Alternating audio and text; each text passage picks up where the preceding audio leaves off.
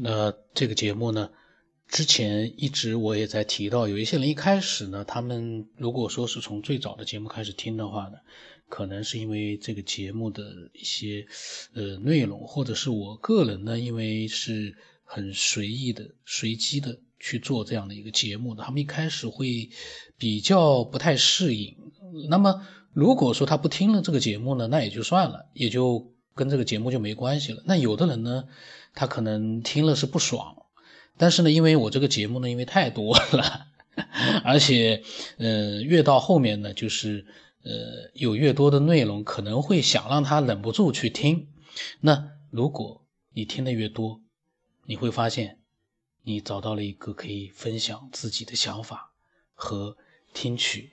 正常的听取人家的真实的一些经历和想法的一个渠道。为什么？因为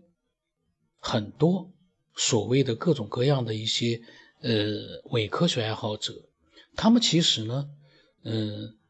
自己是不承认，就是有一些他们不认同的一些呃想法出现的。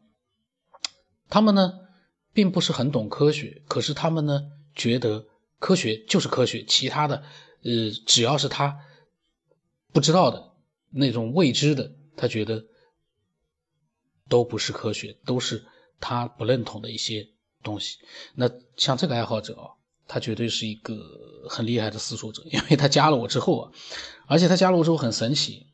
他给我发来的全语音，他一个字也没发，他只是给我开始发了个听众。然后呢，我打开来，我因为我在想，怎么一下发那么多语音，我就打开来一听，都是电流的声音，呃，滋滋啦啦的电流的声音呢，没有一个字。我当时就很神奇，我就说，哎，怎么回事啊？然后我就问他，我说你能打字吗？我说一个字也没听见呀。我说后来呢，他还在发，我听那个语音条呢，还是电流的声音。我当时在想什么情况？我当时就是觉得有点发麻，我在想头皮发麻，我在想，呃，这个人怎么这么奇怪？难道他 是用什么方式来跟我在聊天吗？呃，然后我跟他讲，我说你别发了，呃，一个字也听不见。然后我说你自己听听看。然后他可能自己才去听了，他听了之后呢，他可能也没听到，然后他就跟我在发正常的语音了，因为，呃，他是当时呢，因为小孩可能好像啊，因为我听了前面几条，小孩可能在做作业还是什么，然后呢，呃，他呢戴着耳机，所以说发出来的一句话都没有发出来，都是电流的声音。那么他发来了，后来呢就一发不可收拾，呃，这是一个了解很多的，而且。嗯嗯，关注过各种各样的，呃，一些科学的、非科学的、神秘的、未知的，然后有很多自己的想法的这样一个人。那么我一直觉得呢，你要了解一个人，你一定是要全面的。呃，听完了他所讲的内容之后呢，再来看这个人是什么样的一个人。因为我只是听了前几条，我只知道，就像我开头前面说的，他一开始呢对这个节目很反感，很不爽，因为我的语气啊。嗯，因为我的语气可能太真实了，还是就是那么让人，呃，刚开始听到的人是不是最早的几期一些那个早期的节目听了不爽，那那个很正常。呃，那么后来呢，我今天早晨我在录音之前呢，我给他发了几条，因为我他发了几百条过来，我也没发嘛，没有回。嗯，我跟他讲，哦，蜻蜓的节目可可能会呃比那个。其他的可能少一点，但是呢，我蜻蜓更新的也很快的。你可能最新的还没有听到，你的那些录音我还没有去听呢，我就听了开始几条。我一般在录音的时候呢，我会从头到尾再听一遍，然后呢，我也会讲我自己的想法。我的想法可能不一定是跟每个爱好者是一样的，但是呢，那个都是这代表我自己个人的一个当时录音的那种随机的想法。呃，所以说，如果说我因为我不知道你讲的哪些内容吧。如果说，呃，有些内容我可能有不一样的看法，你到时候反正，呃，自己呃多担待吧，因为这个节目就是这样的。我们每个人都是分享自己的一些思索，不存在谁比较低级、比较高级，也不存在民科不民科，因为呃，科学家就是那么一群人，其他的人没有条件，那不能说是民科，只能说是在思索。跟你一样，思索的人没有什么高低，就是说有的人思索的广一点，有的人思索的呃面窄一点，也有的人对，有的人错，但是这个对错也很难去说。所以呢，我反正呃每个人分享自己的，看看你的想法有没有被更多的人接受，这个是最关键的，而不是说谁低级谁高级。我倒觉得啊，这个没有一个高低的嘛。那么他呢，嗯，开始就是讲他的想法。当然，我刚才发的录音是他讲完了想法之后，我今天发的。他是昨天晚上发了，发了大概几百条。我听了几条之后，我就觉得这个家伙他的想法绝对能够让呃很多的这个科学边缘的听众感兴趣。不管他开始进入的是不是让人。因为我听他说，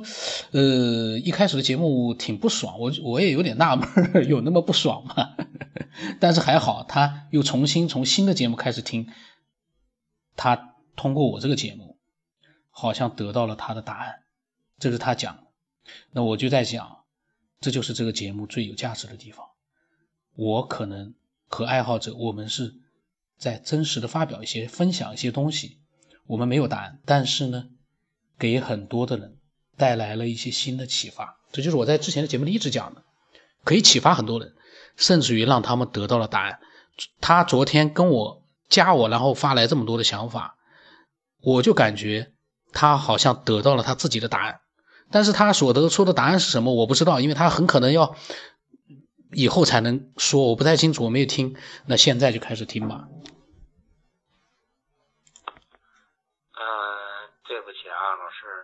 刚才呢，嗯，一个孩子写作业，所以我戴着耳机录的，啊，这个效果不好，我重新说，前面的都作废啊。呃，我刚才说的意思就是说，我是说我听您的节目呢，也是一个偶然的机遇听到的。前面我老是爱听这个蜻蜓 FM 的，里边很多节目，科学的呀、文化的呀、历史的呀，包括什么评书啊、乱七八糟时事啊什么我都听。就是偶然有一天呢，我就听到您这个节目呢，我觉得哎特别有意思，然后我就听几集。但是呢，我是从这个排序上从头往后听。那么听了前几集以后呢，我认为我第一感觉是这个节目，包括您的这个主持节目的感觉呢，很不爽，真的很不爽。这个我不是说瞎话啊，嗯，我觉得这个这个这个，反正心里有点抵触吧。但是呢，我觉得这个题目叫科学边缘，那您一定有这个科学边缘的一些内容。我是为了听内容，而不是为了听这个，呃，这个这个表演啊，所以我就把这个，因为四百多期嘛，我就把这个排序翻过来了，我从后往前听，哎，听了几集以后呢，我就被吸引了，呃，因为呢，我是从，嗯，小就对这个。对对，这个就是宇宙啊，什么这个呃人类呀，反正终极问题吧，特别感兴趣。就是总是呃在琢磨一个事儿，就是我凭什么活着？就是我没有选择我活着和死亡的权利。然后从小学到大学，呃。一路走过来都是被别人安排的，然后选择什么职业、过什么样的生活都没有什么自主权，那么都是被别人安排的，父母也好啊，周围的这个社会条件也好，就是我，那那我作为一个我的意义在哪里呢？所以我就从这个角度上去想了很多。也去看了很多的书籍，嗯，我从十几岁到二十一二岁吧，二十一岁大学毕业，然后就接触到佛学，嗯，包括老子啊，所以这些经典，嗯，包括这个圣经啊，然后这些这个宗教方面的，然后科学方面的，包括十万为什么这些所有领域我都感兴趣。但是感兴趣的背后就是想搞清楚一个事儿，就是凭什么我就是我，你呢不是我，他呢不是你，就是这为什么是这样的？所以就对这些东西呢有一个疑问嘛，所以就读了很多很多这方面的，这这个想找个答案，嗯。然后对科学的这些理论，天文学呀、量子物理呀、呃这些力学呀、化学呀，所有这些东西啊，包括后来的这些心理学，呃这些灵学这些东西嘛，呃虽然研究不深吧，但是都知道一点，都知道他们在说什么啊，然后想把这些东西呢合成。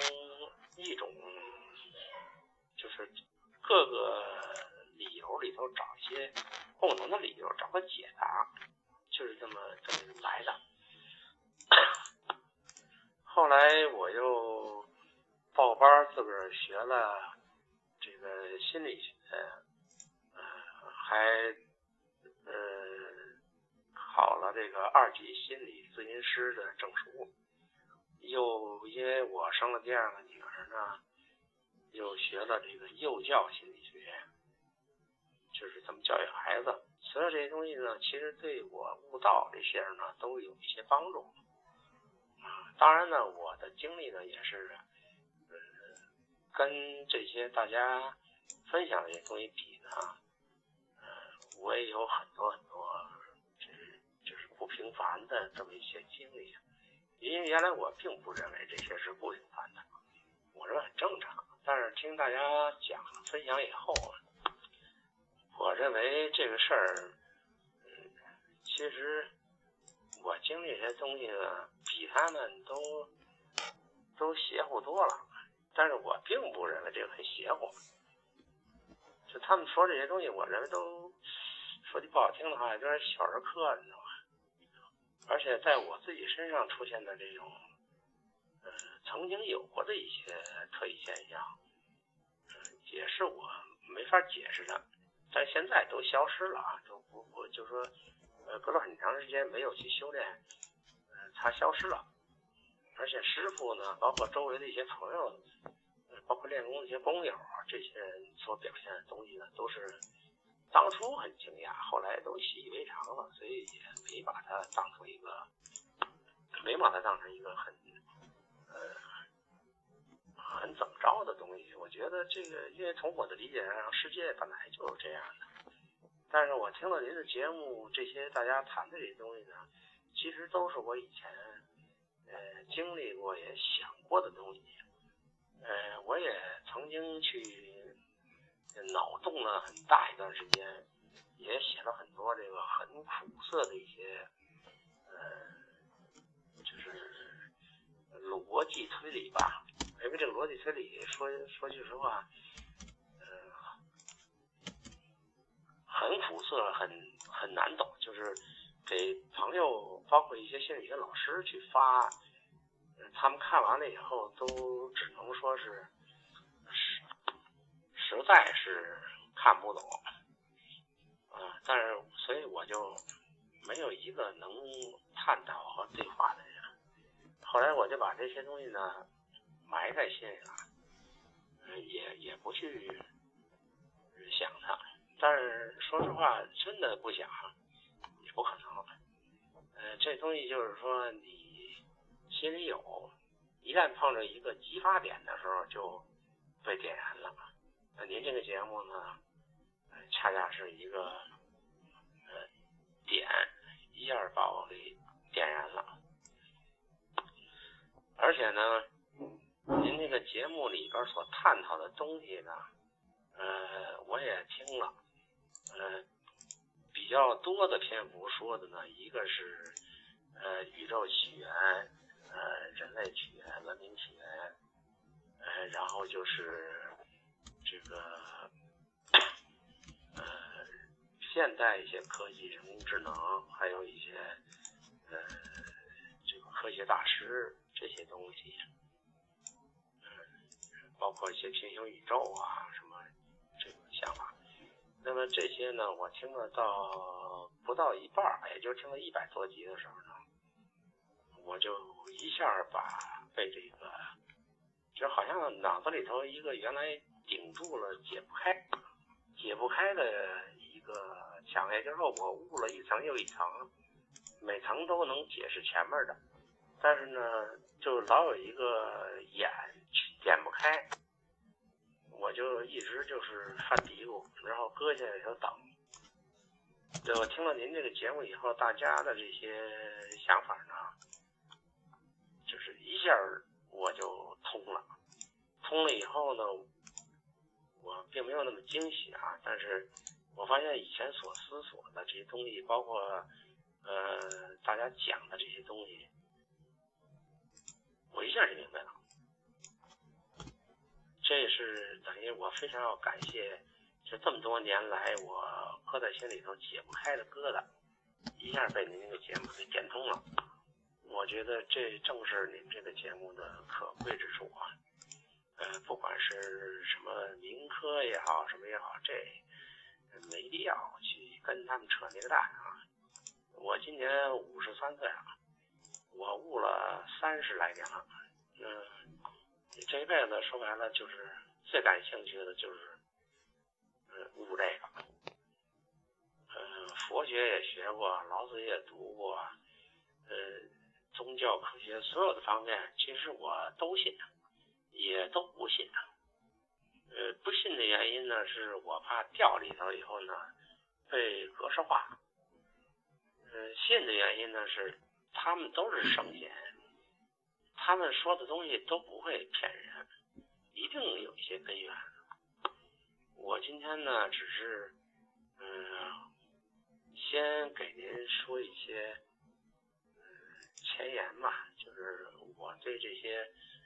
呃您这个节目的看法和呃节目里头出现的这些人物、这些呃大脑洞们说的这些东西。呃，我可以确切的说啊，呃，就是刚才我说的那个三位，呃，他们已经非常接近真相了，而且他们说的所有那些悬疑的事情，在我看来都是非常真实的真相，呃，而且很好解释。这个，呃，我身上发生的一些过程，和我周边发生的过程，可能比他们还。过之而无不及。一个真理呢，其实是非常简单的，呃，不是那么玄的。呃，大家以为说我们讲这些灵异的事情是玄乎其玄，叫玄学。呃，其实我觉得真理呢，倒反而是一点都不玄的。那么，反之，现代科学所解释的一些呃大家听不懂的神乎其神的东西，倒反而太玄了啊。这就是我的看法。我认为真理其实是特别简单的一件事。呃，一旦，而且不是说呃老百姓不懂。那么他呢，就是一开始讲了他是怎么样，就是通过这个节目呢，他得到了他自己的一个，他好像意思说他得到他自己的答案。那么其实呢，呃，他所总结的这个节目的内容呢，其实并不是这个节目的全部，因为他可能后面还有最起码一百多期他都没有听到，或者说还有更多期他没有听到。这个节目呢，呃，如果你觉得里面没有你感兴趣的东西，那说明。这个节目还缺少你的分享，你不能说人家没有分享你感兴趣的东西，你觉得有意义的东西，这个节目就有问题。那是因为你只听人家的，自己没有站出来分享。这个是我的看法。那他的分享，我觉得呢，绝对是有非常高的价值。因为照他这么一讲的话呢，他解决了前人所有呃正在疑惑的一些问题。那呃。因为他发来的东西内容太多了，我还没有听。我在想，呃，下一期的话专门就把他所讲的，我不知道他在讲什么，可能是讲他的经历，也可能讲，但是他因为这个节目所得出来的他自己认为，嗯，最后的一个答案，我相信他不会呃那么快告诉我，肯定是事先要讲很多他的一些呃想法和经历吧，我是这么推测的。那如果说你也有你的想法的话呢，我欢迎你把它呃发过来，因为。这就是一个，嗯，分享能够被更多的人去受到启发的一些想法和经历的这样的一个节目。呃，不管说，就像他说的，他不是来听这个表演，因为我们也没有表演，我也不会表演。因为正是因为我不会表演，可能让他一开始呢觉得，呃，听了很不爽，那就没有办法。但是他跟这个节目始终是有缘的，所以他又从最新的节目开始听了，他又觉得。被吸引住了，而且呢，得到了答案，这就是一个缘分吧。因为节目和听众之间是有一个机缘的。你如果说没有欣赏到，或者说你没有欲望去想去欣赏、探索一些什么的话，那是没有缘分了。那我的微信号码是 b 二五幺从八不让成八，微信的名字呢是九天以后。我呢是欢迎所有的有想法的一些呃科学的爱好者、思索者，甚至于呢。之前是伪科学的这样一批人来分享他们自己的想法，那只要伪科学他不去说人家不好，说人家低端，他只要能拿出自己的想法，他就不再是伪科学，因为他听多了这样的一个节目，他会觉得自己很渺小，这个是肯定的。不管你觉得人家的想法是不是呃稀疏平常的，都是一些很平常的，但是这个平常所对应的。你觉得不平常的内容或者是经历在哪里呢？你能分享一点出来吗？当你觉得人家很平常、很稀疏的时候，你能不能像这个爱好者一样拿出一些不平凡的东西出来呢？那样的话，你那才是你觉得人家平凡的一个基础。你没有自己拿出来自己的东西，你就片面的去说人家这样不好那样不好，那你的好在哪里了？那今天就到这里吧，下一期我在想，它肯定有更多精彩的内容，嗯。